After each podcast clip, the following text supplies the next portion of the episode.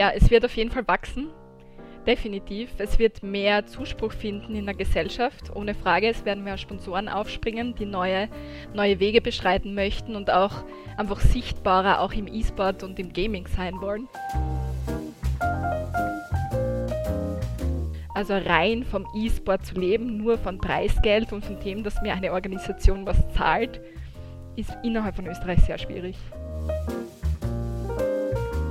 schwierig, dieses Thema anzugehen, weil man kann nicht eine einzige Veranstaltung machen und dann ist der Frauenanteil von 3% auf einmal 20%.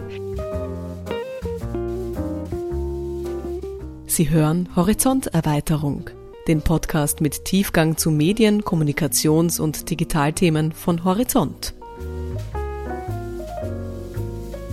Der Horizont Podcast wird Ihnen präsentiert von Accenture Interactive, Österreichs führender Digitalagentur. Hallo liebe Hörer und herzlich willkommen zur sechsten Episode der Horizonterweiterung. Heute wollen wir über E-Sports sprechen und dazu darf ich Yvonne Scheer als Gast begrüßen. Freut mich, dass du dir Zeit genommen hast. Hallo. Hi, servus. Yvonne, du bist E-Sportlerin, mehrfache Staatsmeisterin, du kennst die Szene, bist seit 2018 auch Genderbeauftragte für E-Sports, hast bei verschiedenen großen Turnieren mitgespielt, mitgewirkt, zum Beispiel bei der Game City in Wien. Ähm, wie bist du selbst denn zum Gamen gekommen? Wie hat denn das damals angefangen? Ähm, zum Gamen selbst recht früh, da war ich elf oder zwölf Jahre. Da habe ich bei meinem Cousin damals The Legend of Zelda Ocarina of Time gesehen und quasi sehr mitgefiebert. Spielen durfte ich damals leider nicht. Ähm, und zum Online-Gamen bin ich erst kurz nach der Matura tatsächlich gekommen. Mm, da habe ich ähm, Online-Gaming grundsätzlich für mich entdeckt und ein Freund von mir hat ihm gemeint, na komm, kauf dir Call of Duty und ich so, hm, weiß ich nicht, ob mir das taugt und dann war es im Angebot und seitdem bin ich absolut in dieser Online-Schiene geblieben. Ich spiele zwar hin und wieder schon Story-Based Games, aber mein Hauptfokus ist in Multiplayer-Ego-Shootern aktuell. Und wann hast du gemerkt, dass du besser bist als andere und du damit auch Titel erringen kannst? Ähm, das ist eine sehr gute Frage. Ich habe damals, wie ich online gespielt habe, tatsächlich einen österreichischen Verein getroffen, unter Anführungszeichen, mit denen wir dann quasi immer gespielt haben. Und ähm, dann gab es eben diese Black Ops 2 Staatsmeisterschaft. Und wir haben dann zur Gaude mehr oder weniger mitgespielt und wir haben einfach das beste Teamplay gehabt und haben deswegen diesen Titel eben geholt. Ja. Wie ist das als Staatsmeisterin im E-Sports? Ist das, freut man sich da, wie wenn äh, ein Fußballclub österreichischer Meister wird? Wie, wie, wie lässt sich das beschreiben? Ähm, das lässt sich wirklich sehr schwer nur beschreiben. Wir waren natürlich irrsinnig stolz, weil bei den Call of Duty Events in Österreich gibt es immer mehrere Qualifikationen und dann quasi ein großes Finale. Aber man kann sich das jetzt nicht wie Fußball vorstellen, dass dort, keine Ahnung, 30 Mannschaften mitspielen, sondern die E-Sport-Szene zum Beispiel in Call of Duty ist relativ klein in Österreich und da gibt es ja nur wenige bekannte Teams. Das heißt, beim Finale waren es dann vier oder sechs Teams, die quasi einen Turnierbaum runtergespielt haben. Aber natürlich ist man super stolz, wenn man den Titel dann holt und den Pokal dann in der Hand hält, ist schon sehr cool, ja. Mhm. Bevor wir auch über, über die österreichische Szene und andere Turniere zu sprechen äh, kommen, so grundsätzlich die Frage, ähm, wo ist denn der, äh, der, der Unterschied zwischen E-Sports und dem klassischen Zocken auf der Konsole oder dem Spielen am Smartphone? Wann, wann, wann wird es denn zum, zum E-Sport?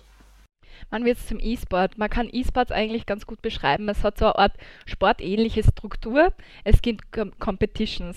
Es gibt auch in Tetris zum Beispiel E-Sports-Titel wo man sagt, man misst sich entweder eins zu eins oder Mannschaft gegen Mannschaft miteinander und spielt um Triumph, Preisgeld oder Pokale. Und da gibt es eben verschiedene E-Sport-Titel, die recht bekannt sind und sehr groß mittlerweile sind. Da gehören Counter-Strike, League of Legends zum Beispiel dazu. Oder was jetzt in den letzten Jahren extrem gewachsen ist, zum Beispiel Fortnite. Also wenn E-Sport ähm, nachgefragt ist, auch von der Community, sich zu messen, dann wächst das Ganze einfach mit. Hm. Und wie, wie ist das dann organisiert? Sind das Vereine, sind das Verbände, die sagen, okay, wir richten jetzt so ein Turnier aus? Ähm, im, im, Im klassischen Sport, wie wir ihn kennen, gibt es große Organisationen wie die FIFA oder die UEFA. Wie, wie sieht das im E-Sport aus? Wie ist das strukturiert und organisiert? Äh, sehr unterschiedlich. Bei uns in Österreich gibt es zum Beispiel die E-Bundesliga. Die wird direkt von der Bundesliga unterstützt. Da sind die ganzen aktuellen Fußballvereine dabei und die werden quasi aufgefordert, für die E-Bundesliga ähm, E-Sportler zu stellen. Und dann wird quasi auch wie bei, ähm, beim normalen Fußballjahr die unterschiedlichen Teams quasi spielen gegeneinander und dann am Ende der Saison, unter Anführungszeichen, gibt es eben einen Sieger. Und solche Unterstützer gibt es natürlich weltweit, aber es gibt auch Publisher wie zum Beispiel Riot für League of Legends, die selbst Turniere, Turniere organisieren und auch selbst das Preis, Preisgeld stellen. Das gibt es bei Epic Games für Fortnite zum Beispiel auch und da haben wir dann Millionen an US-Dollar, die sie einfach zur Verfügung stellen, weil sie halt wissen, dass umso höher das Preisgeld ist, umso mehr Leute spielen damit und umso mehr Prestige gibt es dann auch für die ganze Marketinggeschichte, um zu sagen, hey, die Leute, die 100 Leute, die jetzt da am Feld sind, spielen um, keine Ahnung, 5 Millionen US-Dollar, ist was anderes, als man sagt, man macht ein kleines Beiselturnier um, keine Ahnung, 50 Euro. Ne? Also es gibt sehr wohl Veranstalter, bei uns in Österreich, zum Beispiel die Vulkanland, die dann verschiedene äh, E-Sport-Turniere vor Ort selbst organisiert oder von der Community selbst organisieren lässt. Bei uns in Österreich gibt es zum Beispiel die Smash Community, die selbst E-Sport, Gaming-Turniere eben organisiert. Aber wie gesagt, es gibt auch andere Wege und Möglichkeiten, große Turniere zu organisieren. Stichwort große Turniere, jetzt auch für Österreich am, am Wochenende ähm, fand die großen A1 eSports äh, Fall Finals statt. Ähm, ich habe das nachgelesen, über das Jahr hinweg oder über diese Season hinweg haben da 15.000 E-Sportler ihr Können gezeigt. 256 Stunden davon wurden auch live im Fernsehen gezeigt. Kannst du dieses Phänomen ein wenig beschreiben? Was, was, was passiert da in Österreich? Was passiert äh, im, im, im Rahmen dieser Veranstaltung? Welchen Stellenwert hat das auch? Äh, die Leute, die E-Sport konsumieren, sind sehr begeisterungsfähig. Ähm, man kann das mit einem Fußballspiel vergleichen, weil es gibt unterschiedliche Vereine, also Mannschaften, für die man quasi steht oder für die man, ähm, für die man, die man quasi anfeuert. Ja? Und wenn man halt sagt, ich bin für Team A und die rasieren zum Beispiel die, die Teams in den Qualifiers schon weg, ist natürlich der Hype irrsinnig hoch. Ja? Und wenn man dann auch noch, so wie bei der A1 Esports League, ähm, so ein großes Finale aufzieht im Gasometer wie letztes Jahr, dieses Jahr leider nur online, und dann die Leute selbst noch in die Eventhalle einladet, ist es wieder ein ganz anderes Gefühl, wenn die Leute direkt vor Ort sind.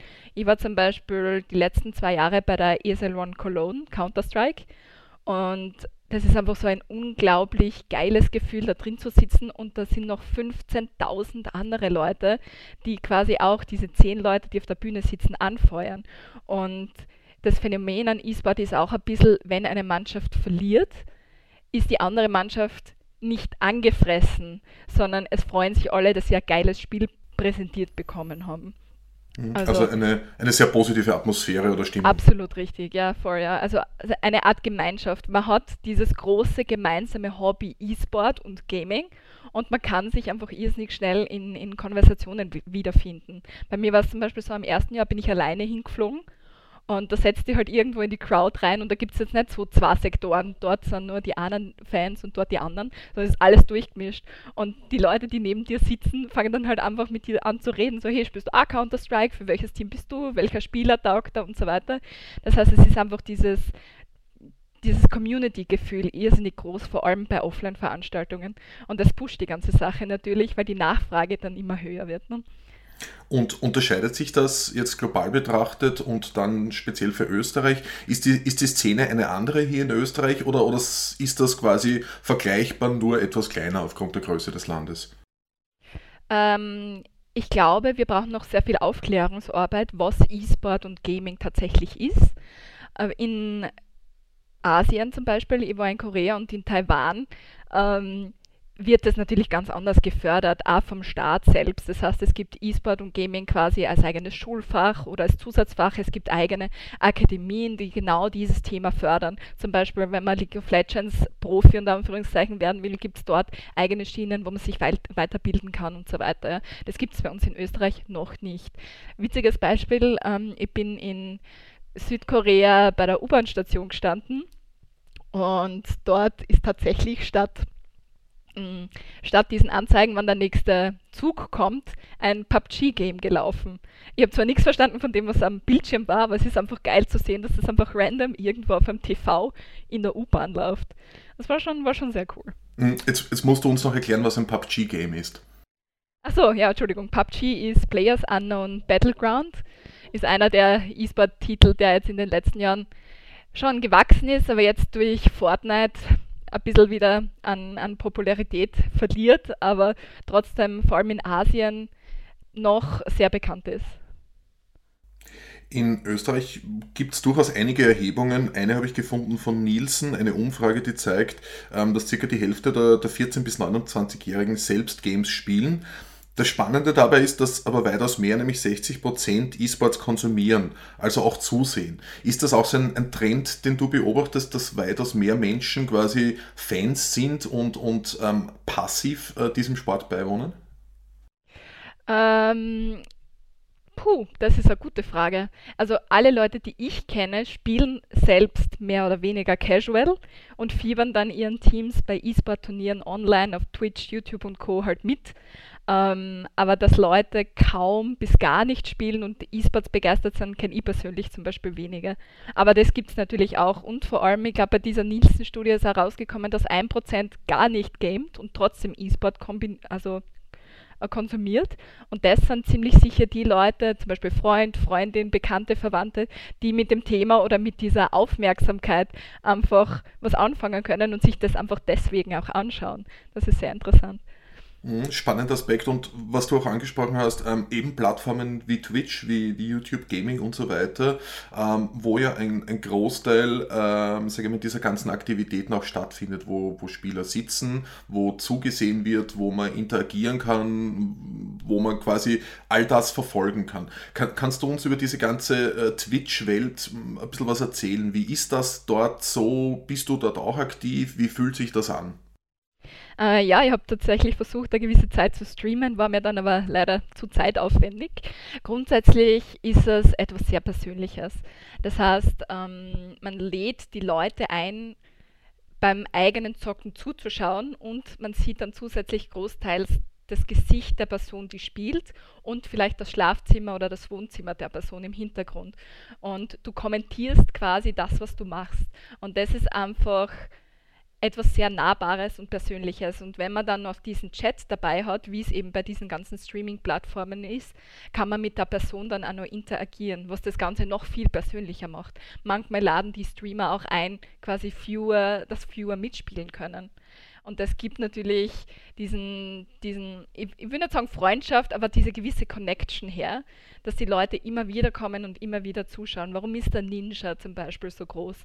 Weil er mit den Leuten interagiert, nicht weil er nur verdammt gut ist in den Games, sondern weil er ein super Entertainer ist und sich mit den Leuten beschäftigt, die ihm zuschauen.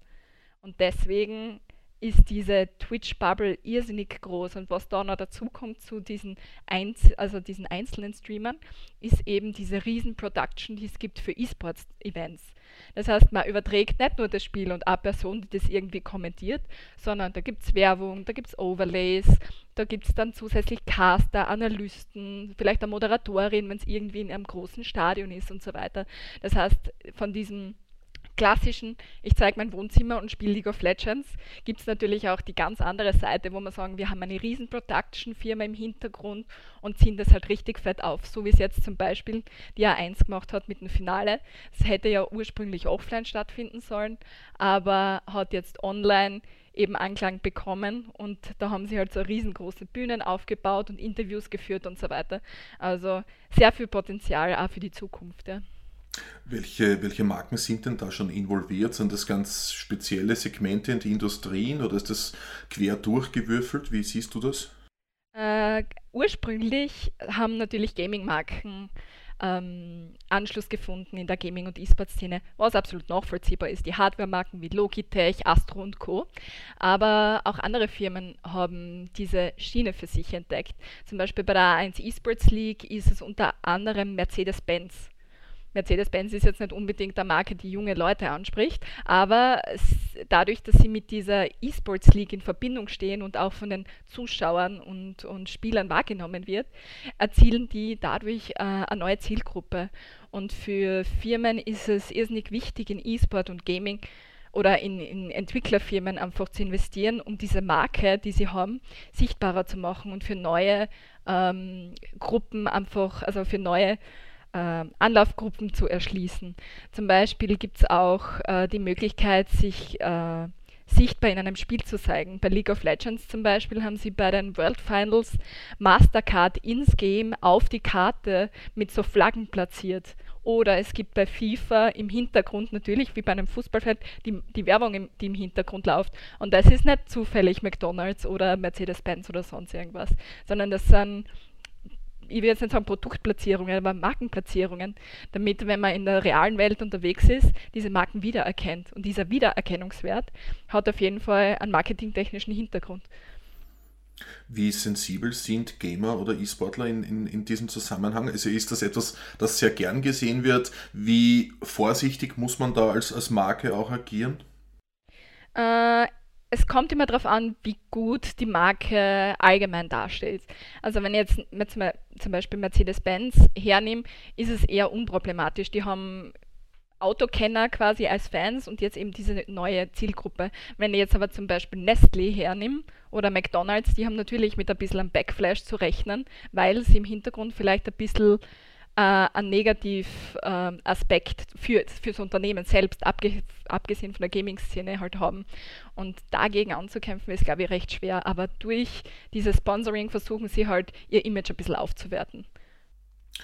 Das ist ja auch ganz spannend, wenn man sich ähm, ansieht, wie, wie hoch die Investments das schon sind. Also ich habe nur einige Zahlen gefunden, ähm, dass der, der, der, weltweite Umsatz mit E-Sports bis 2023 auf über äh, 1,5 Milliarden US-Dollar steigen soll.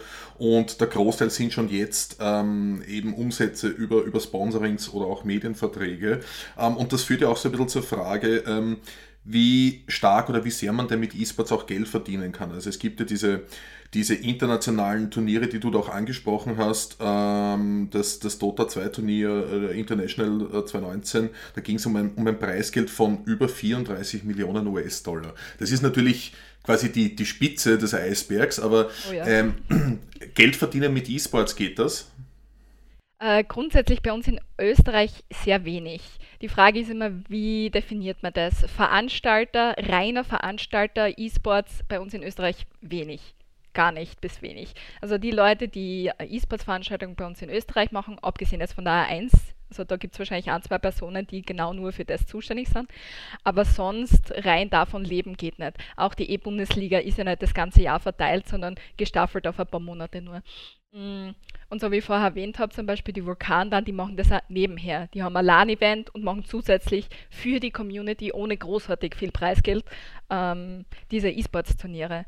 Äh, die einzigen, die vielleicht davon leben können, sind ein bis zwei Handvoll E-Sportler bei uns in Österreich oder die bei internationalen Vereinen sind. Ähm, bei uns in Österreich gibt es auch aktuell einige E-Sportler unter den Fußballvereinen. Das heißt, die haben quasi durch die E-Bundesliga auch zum E-Sport gefunden und haben so eine eigene Sektion für die FIFA-Spieler gemacht und haben die quasi auch unter, unter Vertrag genommen. Aber E-Sportler zu sein heißt nicht, ich spiele zwölf Stunden am Tag zum Beispiel Fortnite oder FIFA, sondern da gehört viel, viel mehr dazu. Da gehört zum Beispiel dazu, YouTube-Videos zu machen, zu streamen, bei Interviews zur Verfügung zu stehen. Wenn ich zum Beispiel Red Bull oder Monster als äh, Sponsor habe, muss im Hintergrund bei den Bildern immer irgendwo eine Dose stehen. Oder ich sollte am besten beim Streamen die auch quasi mit bewerben, mehr oder weniger bewusst. Ja. Äh, was jetzt Wacker Innsbruck vor kurzem gemacht haben, die haben eine eigene E-Sport-Sektion auch aufgemacht, aber nicht ausschließlich für FIFA, so wie es die anderen Fußballvereine haben, sondern auch für andere Titel und nehmen da Spieler auf und stellen ihnen quasi das Jersey zur Verfügung. Wie viel die verdienen, weiß ich nicht. Ob das ein Vollzeitgehalt ist, kann ich mir zwar nicht vorstellen, aber ich kenne die Verträge leider nicht. Schön wäre es natürlich. Aber die E-Sportler leben natürlich auch davon, wenn sie streamen oder scrimmen, also Trainings haben und dann quasi auch noch Einnahmen generieren durch YouTube und Twitch. Also rein vom E-Sport zu leben, nur von Preisgeld und von dem, dass mir eine Organisation was zahlt, ist innerhalb von Österreich sehr schwierig. Ich würde gerne mit dir, nachdem du ja natürlich E-Sportlerin bist, aber auch ähm, Genderbeauftragte für, das äh, für, diesen, für diesen Bereich bist, auch über, über diesen Aspekt ähm, äh, gerne ein wenig sprechen. Und ähm, zuerst mal die Frage, wie viele ähm, Frauen gibt es denn in diesem Bereich? Ähm, wie, wie ist denn der Anteil? Wie würdest du das sehen? Viel zu wenig, obviously. Bei uns in Österreich sind es nur 2 bis 3 Prozent Frauenanteil bei den Turnieren aktuell. Äh, und weltweit gesehen ist es leider nicht viel mehr. Das Problem an der ganzen Sache ist einfach ein historisches, weil Gaming und Zocken ist am Anfang immer sehr in dieser es ist ein Jungs-Hobby und es ist cool, ein Held zu sein und die Welt zu retten, Schiene gekommen und hat nie Frauen oder Mädchen angesprochen. Und dadurch ist diese Kerngruppe der ursprünglichen Gamer sehr, also männlich behaftet halt gewesen. Das ändert sich jetzt Gott sei Dank, aber es gibt nach wie vor viele Klischees und Vorurteile. Ähm, wenn ich zurückdenke, zum Beispiel, wo ich gespielt habe, ähm, habe ich mir on als auch offline sehr viele ähm, Kommentare anhören müssen. Nicht, weil ich schlecht gespielt habe, sondern einfach aufgrund der Tatsache, dass ich eine Frau bin. Und äh, dazu kommt noch, dass ich nicht als Arschloch unter Anführungszeichen beschimpft werde, sondern die Kommentare, die Frauen bekommen online, sind halt sexistisch großteils. Und das ist halt sehr schwierig. Also man muss schon äh, eine dicke Haut haben. Und dann noch in so einer Situation zu sagen, okay, ich gehe jetzt auf ein Event und, und schaue mir das an, diesen Schritt zu machen, das trauen sich viele nicht. Und deswegen muss man da sehr viel Aufklärungsarbeit leisten, vor allem bei den Jungen, die aktuell jetzt zum Beispiel noch in die Schule gehen und ihnen sagen, hey, E-Sportler ist aktuell jetzt nicht unbedingt der Beruf, den du anstreben solltest, ja, weil die Vorbilder für die Kids aktuell sind zum Beispiel Twitch-Streamer, Ninja ist einfach das beste Beispiel aktuell, nur sind diese großen Streamer nicht immer ein gutes Vorbild. Es gibt auch welche, die zum Beispiel sehr frauenverachtend online rüberkommen und die Kids sehen die aber als, als Vorbilder. Und deswegen braucht man einfach auch weibliche Role Models, dass man sieht, es gibt Frauen in der E-Sport-Szene, erfolgreiche Frauen und die muss man einfach mehr bildlich zeigen und, und hervorheben, um jungen Frauen und Mädchen vor allem zu zeigen, man kann es schaffen. Weil es ist leichter, einem Weg zu folgen, als einen neuen Weg zu machen. Und das ist mehr oder weniger meine Arbeit, Aufklärungsarbeit zu leisten, die Kinder und die Jugendlichen äh, darauf hinzuweisen, dass es im E-Sport genau keine Unterscheidung gibt, ob man Frau, Mann ist, ob man schwarz oder weiß ist, ob man andere Religion hat oder ob man sich der LGBTQ Community angehörig fühlt, sondern im E-Sport und im Gaming-Bereich, wenn man sich hinsetzt und spielt, hat man die gleichen Voraussetzungen und man braucht niemanden exkludieren. Welche, welche Initiativen setzt ihr das Verband oder auch du als Person? Also ist das wirklich ähm, das kontinuierliche Sprechen und Aufmerksam machen auf diesen Umstand? Wie, wie, wie geht man damit um? Es ist schwierig, dieses Thema anzugehen, weil man kann nicht eine einzige Veranstaltung machen und dann ist der Frauenanteil von 3% auf einmal 20%. Das geht einfach nicht. Das ist auch kein Phänomen, das nur bei uns in Österreich ist, sondern es ist ein, weltweite, ein weltweites Problem. Und äh, es gibt verschiedene Herangehensweisen. Auf der einen Seite gibt es natürlich äh, Frauenligen weltweit. Warum gibt es Frauenligen? Ähm, weil sich Frauen unter Frauen einfach sicher unter Anführungszeichen fühlen. Es ist eine Art Safe Space, wo man sich austauschen kann, ohne irgendeine voreingenommenen Meinungen. Man judgt sich nicht aufgrund vom Aussehen und man kann on als auch offline einfach viel leichter von Frau zu Frau sprechen. Welche Erfahrungen hat man gemacht? Wie kann man lernen? Ja? Ähm, deswegen gibt es diese Geschichten. Und ein großes Thema ist zum Beispiel das Game, also das Girl Gamer Festival. Das ist ein reines Frauen-Event, das auch weltweit nur Frauenteams einlädt und die spielen dort auch ein Preisgeld. Das Traurige dabei ist allerdings, dass natürlich das Preisgeld, was dort ausgeschüttet wird beim Girl Gamer Festival, nicht einmal ansatzweise das ist, was bei normalen E-Sport-Events verdient wird. Ja.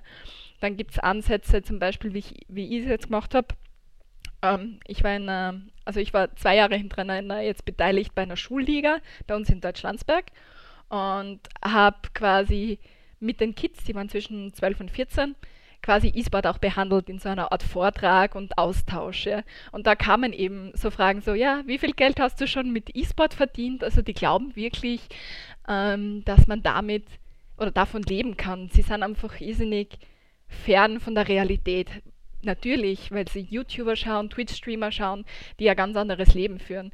Ähm, aber als Fußballer kann ich mir jetzt auch nicht den Messi hernehmen und sagen, ich will so gut sein wie der Messi. Ne?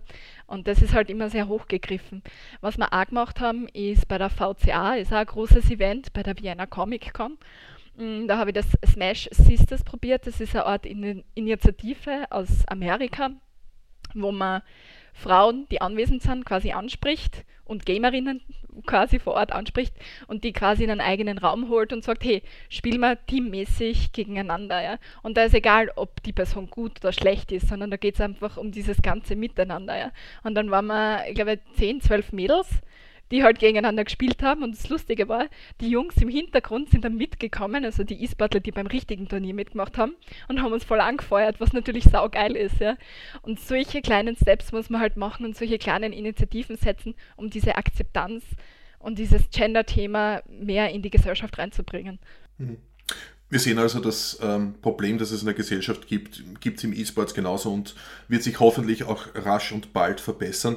Ähm, Yvonne, ich würde gern trotzdem zum Schluss noch quasi einen, einen Blick auf das große Ganze werfen. Äh, wie siehst du denn die Zukunft von E-Sports? Wohin wird sich das so in den nächsten äh, Jahren entwickeln? Puh, eine Aussicht auf die nächsten Jahre. Ja, es wird auf jeden Fall wachsen. Definitiv. Es wird mehr Zuspruch finden in der Gesellschaft, ohne Frage. Es werden mehr Sponsoren aufspringen, die neue, neue Wege beschreiten möchten und auch einfach sichtbarer auch im E-Sport und im Gaming sein wollen. Und was dazu kommt, ist, dass diese, mh, mm, diese Events, die es jetzt aktuell gibt, die schon irrsinnig gro groß aufgezogen sind, auch immer größer werden, weil natürlich die E-Sportler und die E-Sport-Begeisterten nicht weniger werden, sondern immer mehr. Das heißt, die Nachfrage wird da immer mehr und deswegen wird dieses ganze Thema vielleicht in fünf bis zehn Jahren doppelt so groß sein, wie es aktuell ist. Man weiß es nicht, aber ich würde es mir wünschen. Damit darf ich mich für deine Zeit bedanken. Äh, danke, Yvonne. Dankeschön. Danke auch euch äh, fürs Zuhören. Bewertet unseren Podcast, teilt ihn. Wir hören uns.